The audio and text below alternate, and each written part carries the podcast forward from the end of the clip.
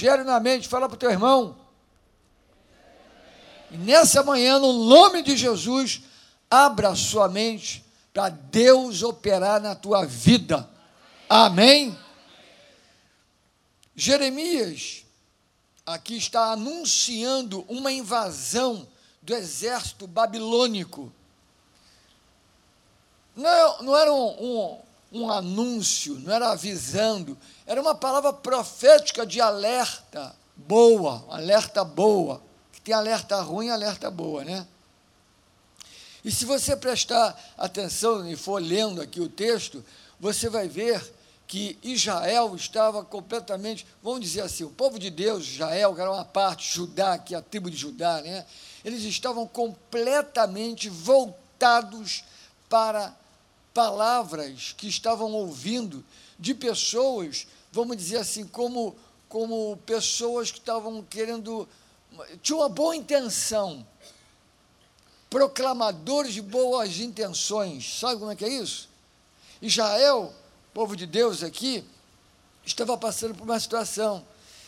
Tinha no coração deles, tinha algo, sim, que eu vou falar já já, mas a nação estava despreparada completamente para aquela batalha. Completamente despreparada para aquela batalha. Por quê, irmãos? Versículo 14 fala: lava o teu coração da malícia. Tem uma outra que fala maldade do seu coração. Havia malícia, maldade no coração do povo de Deus porque eles estão sendo contaminados por palavras, por palavras que estão vindo, como eu falei, por acreditar em mensageiros enganosos, falsos profetas. Glória a Deus. Então eles estavam pensando em tantas coisas e aquilo estavam vindo, trazendo no, nos pensamentos deles, sendo criado algumas coisas. Em outras palavras, irmãos, aqui nós podemos ver a força de um pensamento. E eu quero frisar essa frase: a força de um pensamento. Ou talvez mudaria um pouquinho: o poder de um pensamento. A força de um pensamento é uma coisa impressionante, irmãos. Nós temos milhares de pensamentos durante o dia. Para para pensar. Você já acorda pensando. E às vezes não dorme direito porque está pensando. O pensamento não para, não desliga, e você tá, você quer dormir, vira para lá, e vira para cá, e vira para lá, e tal. Eu sei que vocês nunca passaram por isso. Qualquer pessoa preocupada vai passar por isso, porque a mente não desligou. Pensamento para lá, pensamento para cá e tal. São milhares de pensamentos que passam por nós durante o dia. Agora, basta um pensamento ruim para estragar todos os outros pensamentos que vêm depois.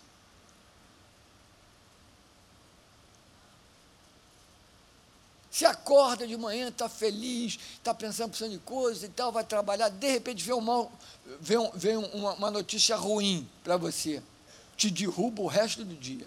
Você vai ficar o dia todo em cima daquela coisa que você ouviu em cima daquela ameaça, em cima daquela intimidação, em cima daquele problema. Os, os pensamentos que virão dali em diante, todos eles virão, vamos dizer assim, sugestionados ou misturados com aquele que você teve ruim. 1 Coríntios 5, 6, precisa abrir a Bíblia, quem quiser anotar, pode anotar. 1 Coríntios 5, 6 diz: Um pouco de fermento leveda toda a massa só um pouquinho do fermento, quem já fez bolo sabe disso, leveda toda a massa, afeta toda a massa. É o mesmo princípio, basta um pensamento ruim para todos os outros pensamentos também virem a ser contaminados por aquele pensamento. E aí diz lá no versículo 14, depois do, de falar do coração, da malícia do coração, ele diz: até até quando hospedarás contigo os teus maus pensamentos? É aqui que eu quero ficar. Primeiro, ele está falando de uma malícia de coração, sentimento. Está voltado para o sentimento. E agora ele está falando: até quando hospedarás os teus maus pensamentos? A questão está aqui. Aqui está a saída.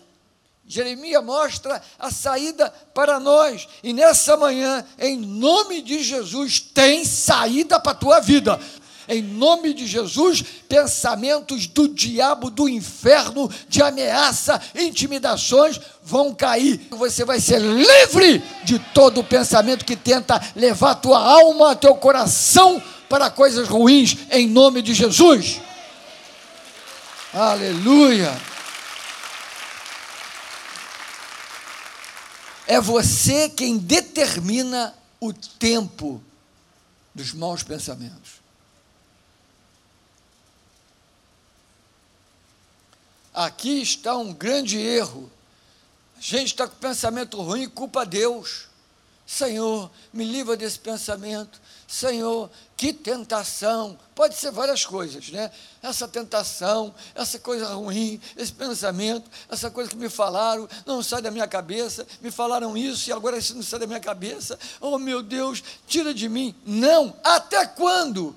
Ou seja, é você quem determina o tempo. Quando é que você quer ser livre deste mau pensamento? No nome de Jesus, diga: hoje é o dia que termina esse mau pensamento na minha vida. Outro, outro erro. Você ora e declara: esse mau pensamento chega na minha vida. Aí você sai daqui e volta de novo. Ah, não adiantou nada. Continua. Não, adiantou sim. Adiantou. Quando você toma uma posição ainda que o pensamento volte, ele está voltando como lembrança, mas ele não volta mais como poder de te segurar. Aí daqui a pouco ele vai esvaziando, ele vai diminuindo, vai diminuindo, porque o teu posicionamento é mais forte do que qualquer pensamento. Entenda uma coisa: como é importante você determinar algo, ainda que você está lembrando de coisa que não gostaria de lembrar.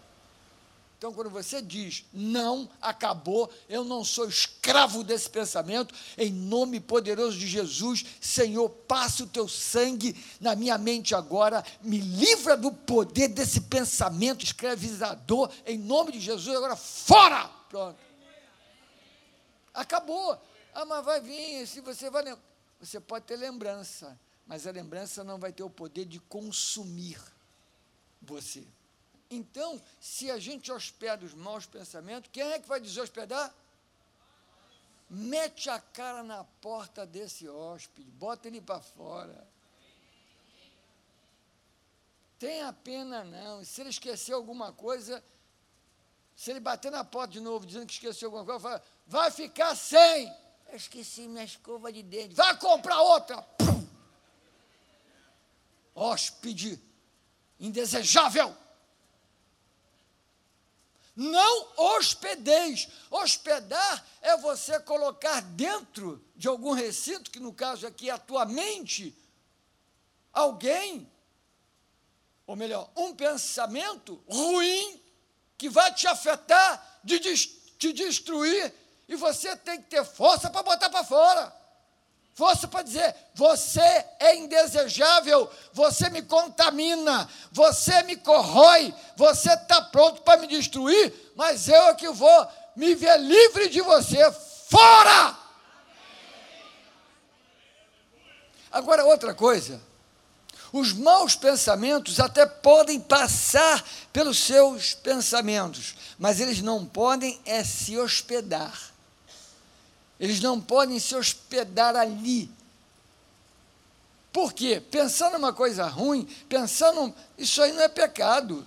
O problema é quando você hospeda. A nossa mente fica no mal o tempo todo. A nossa, nossa mente acha que nunca tem saída para nada, mas tem saída em Deus sempre.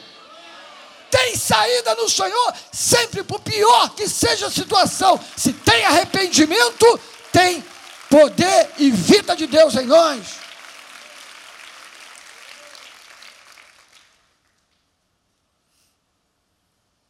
Irmãos, no nome de Jesus, vamos aprender a nutrir bons pensamentos.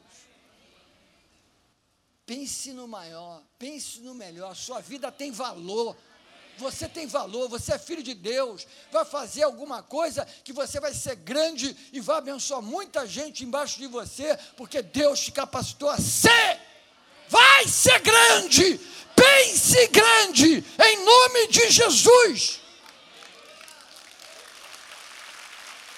Irmãos, eu queria dar dois exemplos para você do que eu estou falando na prática, colocando exemplos bíblicos.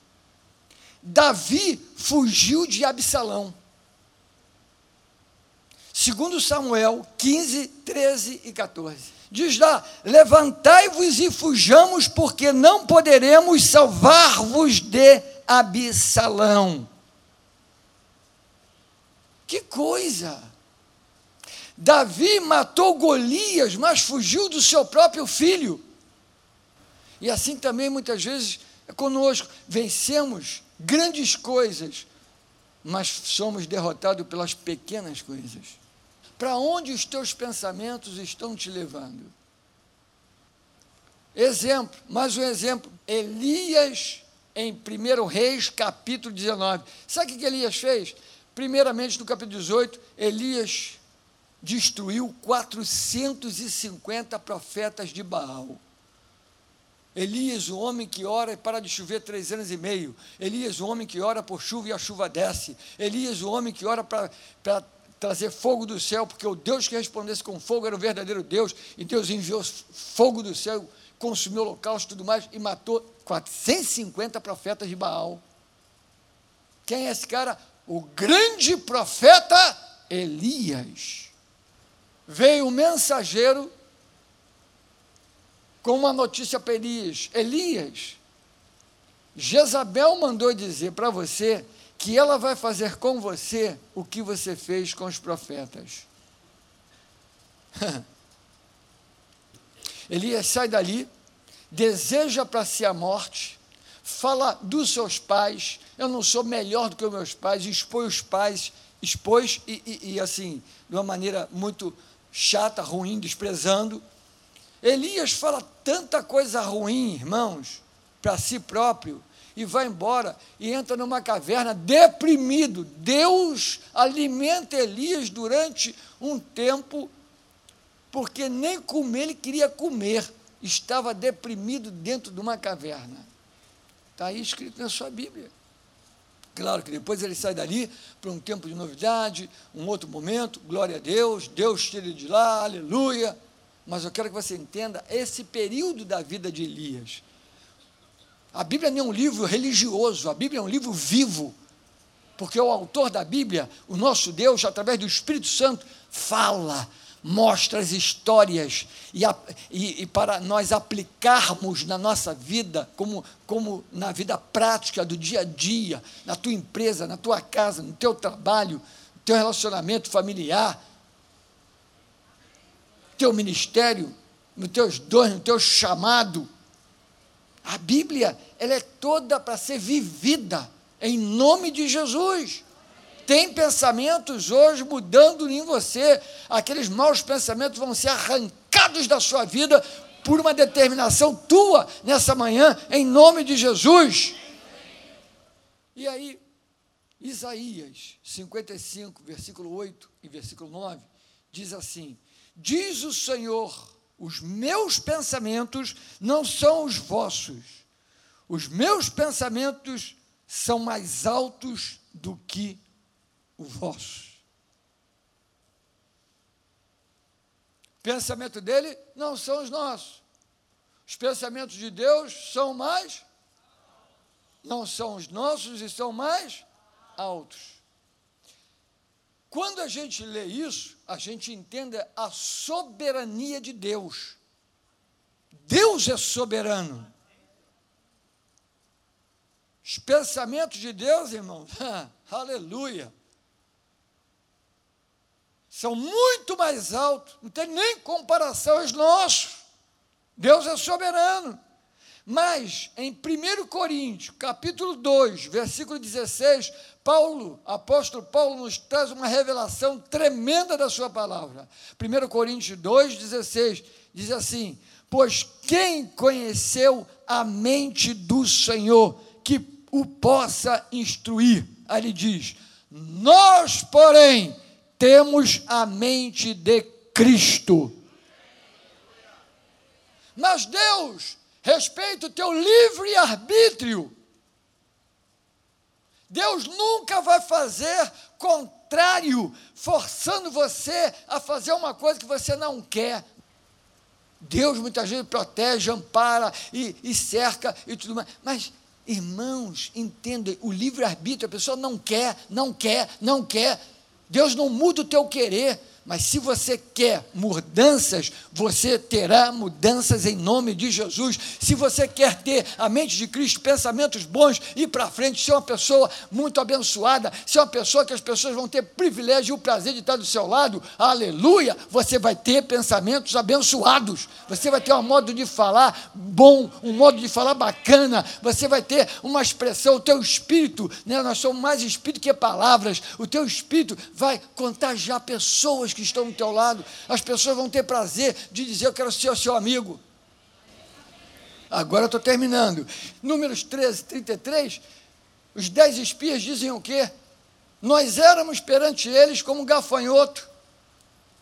Nós, é, não, nós éramos como nós éramos gafanhoto e também éramos assim éramos para eles. Ou seja, eles eram se viam como gafanhoto e os inimigos viam eles também como gafanhoto. Que mentalidade é essa de ser gafanhoto, gente? Povo de Deus, gafanhoto. Era assim que eles se viam. Nunca foi problema para Deus proteger Israel. Nunca foi problema para Deus alimentar Israel. Nunca foi problema para Deus aquecer Israel. Nunca foi problema para Deus colocar Israel protegido. Nunca. Quando o povo não tem fé nele, quando o povo não crê nele, aí é um problema para Deus. Mas se você está crendo, se você está confiando em Deus, se você está pegando a palavra de Deus, hoje você vai sair por aquelas portas para viver dias novos na sua vida e talvez viver os melhores dias da sua vida a partir de hoje com Jesus. Glória a Deus. A questão de Israel era tão complexa que Deus tirou eles do Egito, da escravidão. 400 anos de escravidão. Deus os tirou do Egito, da escravidão, mas Deus não tirou a escravidão de dentro da mente deles. A mentalidade de escravo não saiu da mente deles. Da onde eles saíram do Egito para chegar na terra prometida, geograficamente, estudos já provaram que gastaria menos de 40 dias eles levaram 40 anos e só entrou a geração nova, porque a antiga todos morreram no deserto. Eles não criam no que Deus tinha, não criam no que Deus falou. Uma terra que emana leite e mel, eles não criam que aquela terra era para eles. Meu irmão, tem coisa boa para você. Deus preparou uma promessa boa para você. Deus preparou uma terra boa para você. Em nome de Jesus, alarga a tua mente. Em nome de Jesus, arranca esses pensamentos daí que estão te corroendo e levanta a tua cabeça para dizer: Eu sei em quem tenho crido. Eu vou em frente e o Senhor vai operar na minha vida. Amém. Glória a Deus. Posso dar o último exemplo para terminar?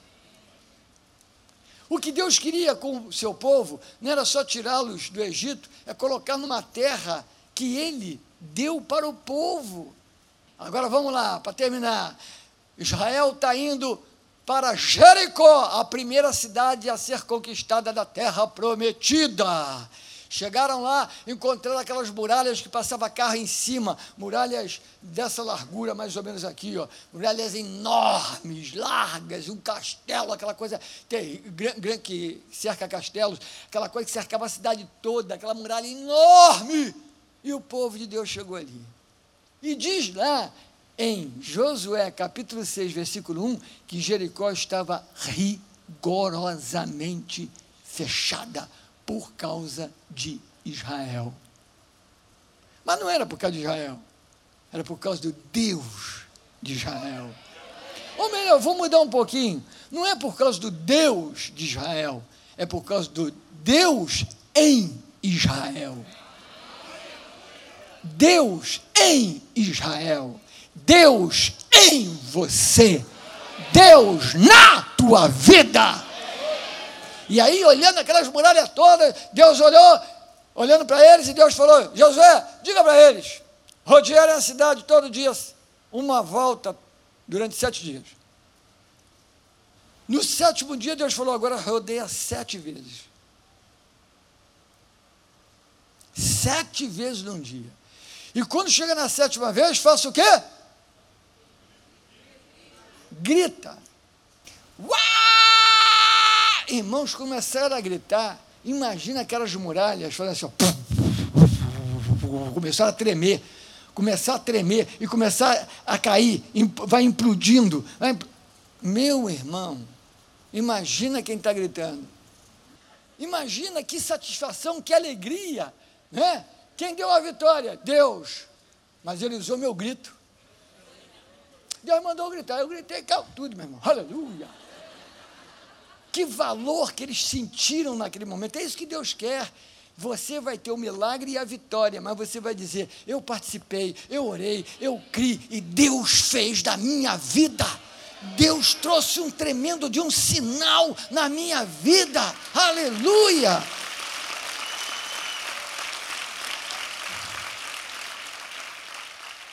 Teus pensamentos em Cristo te levarão a grandes conquistas em nome de Jesus. Prepare-se! Porque estão sendo desalojados os maus pensamentos. Você não vai ter hóspedes indesejáveis de pensamentos dentro de você. Você tem a mente de Cristo para se levantar, para conquistar e para ir em frente para abraçar os melhores milagres da sua vida. Chegou a tua hora, chegou o teu tempo. Se você crê, fique em pé e vamos orar.